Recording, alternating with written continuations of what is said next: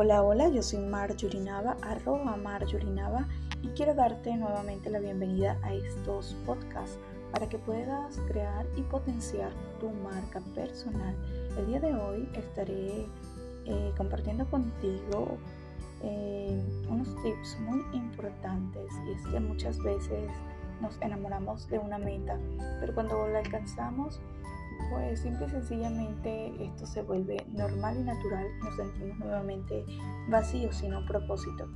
Eh, pero para que tu cambio sea eh, verdaderamente de éxito y vivas en ese proceso, en ese estilo de vida que realmente quieres, una vida global plena, tienes que enamorarte cada día de tu proceso.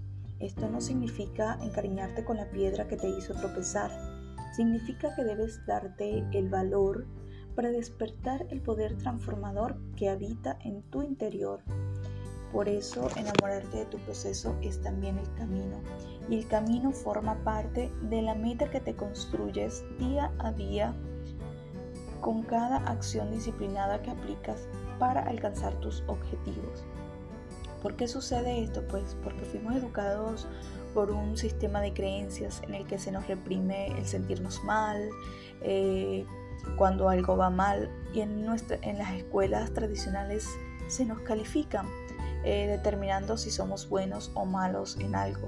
Se nos enseña muy poco acerca de lo que significa el perder y es por eso que tenemos ese miedo constante a la pérdida, el miedo constante al rechazo, porque no nos enseñan este tipo de, de habilidades, de cómo aplicarlas en nuestra vida diaria. Eh, pero mucho menos se nos enseña de cómo aprender de las experiencias cuando perdimos. Es por esta razón que tendemos a idealizar aquello que, que debería ser un estilo de vida, como lo es el amor, el éxito, la felicidad, la salud.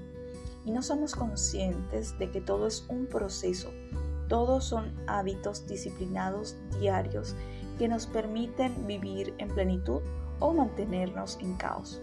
Un ejemplo de esto es, por ejemplo, tu estado de salud y la condición física que anhelas.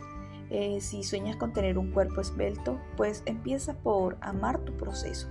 Si no estás como quisieras, pues simplemente no te juzgues. Ámate tal y como estás ahora. Observa que eres los constantes hábitos no saludables o saludables que tienes y que te han llevado hasta donde estás hoy día.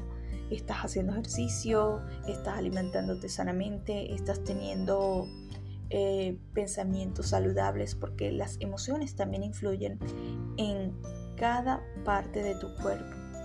Eh, empieza por evaluarte sin juzgarte, simplemente ámate tal y como estás y empieza a partir de allí a crear cada objetivo que te lleven a donde quieres estar. Todo es un proceso, nada se da de manera fácil ni de la noche a la mañana. Tienes que ir trabajando día con día. Empieza por cambiar tus pensamientos, luego crea tus objetivos y luego llévalos a la acción.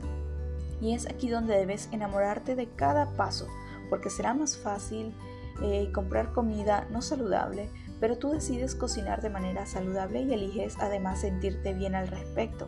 En cada proceso es importante que te fusiones tanto y que estés en sincronía tanto en tus pensamientos como tus acciones, porque esto determinarán tu camino, que se transforman en tu estilo de vida y solo allí estarás viviendo en plenitud.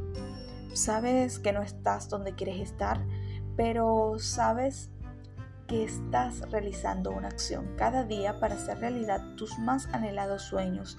Y esto eh, te lo puse como ejemplo con un estilo de vida saludable, pero también eh, tienes que aplicarlo en cada área de tu vida, en tus finanzas, en tu amor, en tu relación de pareja, con amigos, contigo misma, con la familia, con los hijos.